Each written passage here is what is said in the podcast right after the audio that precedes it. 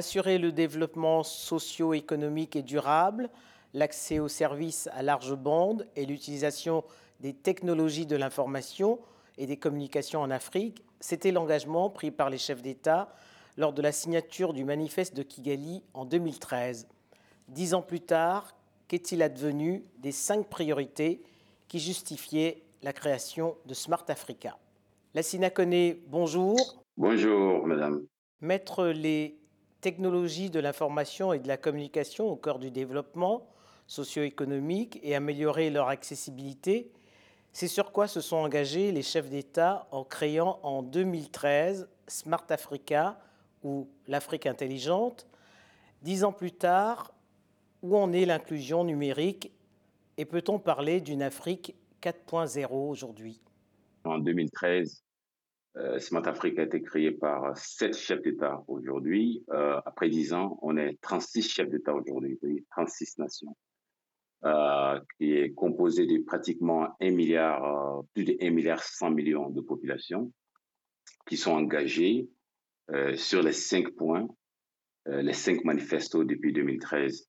La première des choses, c'est de placer la technologie l'information et de la communication au centre du développement socio-économique de nos pays. Et effectivement, dix ans après, il y a beaucoup d'avancements, non seulement en nombre de pays, mais aussi un nombre des résultats qui est sur le terrain. Parce qu'aujourd'hui, Smart Africa, on conduit aujourd'hui pratiquement 34 initiatives, dont 13 euh, schémas directeurs et quelques projets pilotes dans euh, certains de ces pays. Mais 36 pays qui ont adhéré à Smart Africa sur les 54 que compte l'Union africaine, qui est membre de Smart Africa, ça fait pas beaucoup. Euh, oui et non, ça dépend. Parce que c'est une alliance de volonté des pays. Quand on constate que 36 pays sur 54, souvent, les pays, les challenges dans les pays, c'est un problème administratif. Mais malgré tout ça, la plupart de ces pays, même non membres de Smart Africa, participent la plupart du temps à nos conseils des ministres et conseils des régulateurs. C'est juste euh, la bureaucratie qui traîne Sinon, ce n'est pas vraiment la volonté. Mais dans le manifeste de Kigali, euh, on pouvait lire passer du téléphone mobile à Internet au débit pour réduire la pauvreté. D'où viennent les blocages qui empêchent l'inclusion numérique du continent? Le blocage, si on peut le dire, moi je le dis que c'est un challenge. Le problème fondamental dans nos pays, c'est la réglementation. Tout ne se réduit pas à l'accès au financement. Nous savons très bien qu'aujourd'hui, on n'a qu'à peine 40% de la population du continent qui est couverte en, en termes d'infrastructures de, de télécom, 40% de la population, mais on a à peu près 30% de la population qui sont couverts, mais qui n'utilisent pas à cause de quatre facteurs. Premièrement, c'est l'abordabilité. L'Internet est jugé trop cher. Deuxièmement, c'est accès aux outils intelligents comme les smartphones et les ordinateurs et les tablettes. Troisièmement, c'est le contenu, c'est-à-dire, vous n'allez pas dire euh, donner de l'Internet à ma grand-mère euh, pour faire du Facebook ou bien du social media. Non, il faut donner un contenu dans le contexte local. Et quatrièmement, c'est la confiance qui est liée à la cybersécurité. Donc, vous voyez, tous ces quatre éléments c'est les décisions que les chefs d'État doivent prendre. Aujourd'hui, on, on tend vers la réglementation agile, qui est réglementation pour le développement, pas juste la réglementation. C'est différent. Ce qui bloque aujourd'hui, c'est la rapidité des uns et des autres à prendre les décisions, à passer les réformes au niveau des pays pour que nous puissions faire face à ces challenges cet engagement euh, audacieux hein, de la création de Smart Africa était également un, engagement novateur hein, des chefs d'État qui, avaient décidé d'associer le secteur privé pour accélérer justement cette inclusion numérique. Alors, le leader mondial des, fournisseurs euh, euh, de solutions technologiques a rejoint l'initiative Smart Africa. Quel bilan vous dressez justement de ce partenariat? Dès la création de Smart Africa en 2013, comme vous le savez, le quatrième manifesto, on dit placer le secteur privé d'abord. Aujourd'hui, on est à peu près 50 à 55 secteurs privés qui sont membres de Smart Africa, inclus tous les géants. Euh, quand je dis les géants, je parle de Bon, je ne vais pas faire de publicité, je, je parle des grands géants. Ils sont tous membres. Soit ils sont membres Platinum, ou alors ils sont membres or, ou alors argent.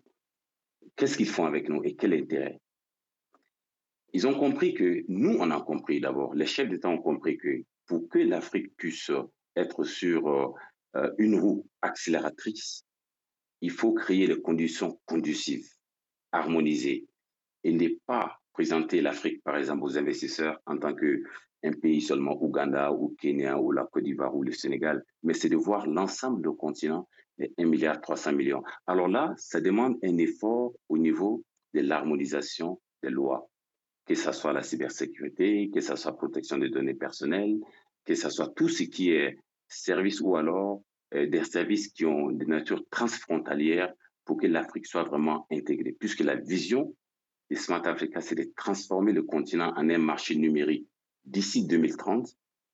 Et la mission, c'est de pouvoir faire cette transformation à travers une approche audacieuse pour gérer les parties prenantes. 2030, euh, c'est demain. Hein l'ancien connaît.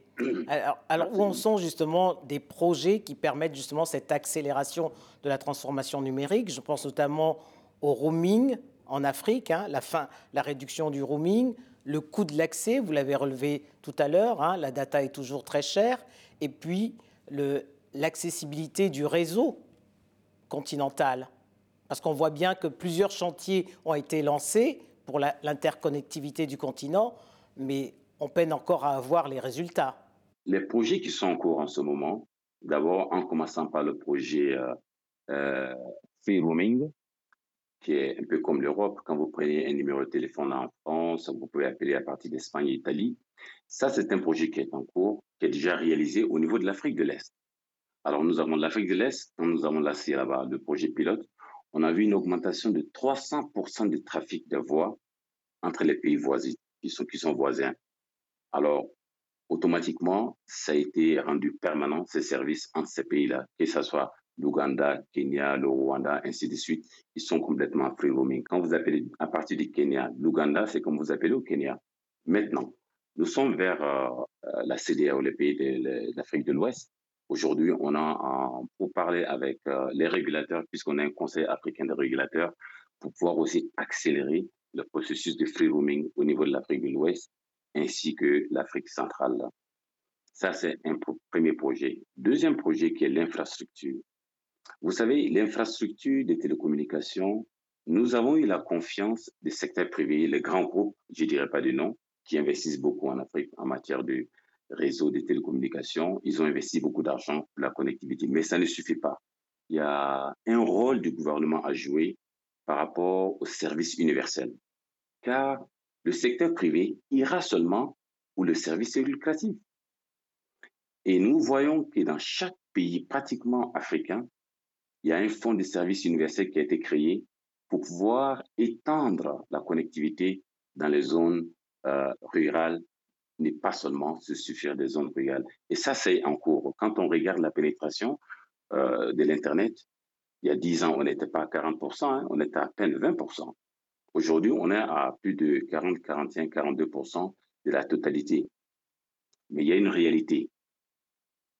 Tant que nos systèmes d'identité ne sont pas interopérables, il n'y aura pas de marché unique africain, ni marché intégré. Pour cela, Smart Africa, nous avons lancé le projet qu'on appelle l'Alliance de confiance de Smart Africa, c'est-à-dire permettre à nos pays de se parler entre eux-mêmes, et interopérer, mettre une plateforme en place pour que l'identité numérique soit établie, de telle sorte que le secteur privé qui se trouve en Ouganda peut cibler des marchés qui sont au Ghana et peut aussi authentifier l'identité qui est présentée. Lancina connaît pour quelles raisons, malgré le fort potentiel qu'il y a en Afrique, hein, vous parliez tout à l'heure de la moitié de la population qui possède un téléphone portable, même si ce n'est pas un téléphone intelligent. L'Afrique n'est-elle pas un enjeu pour les GAFAM?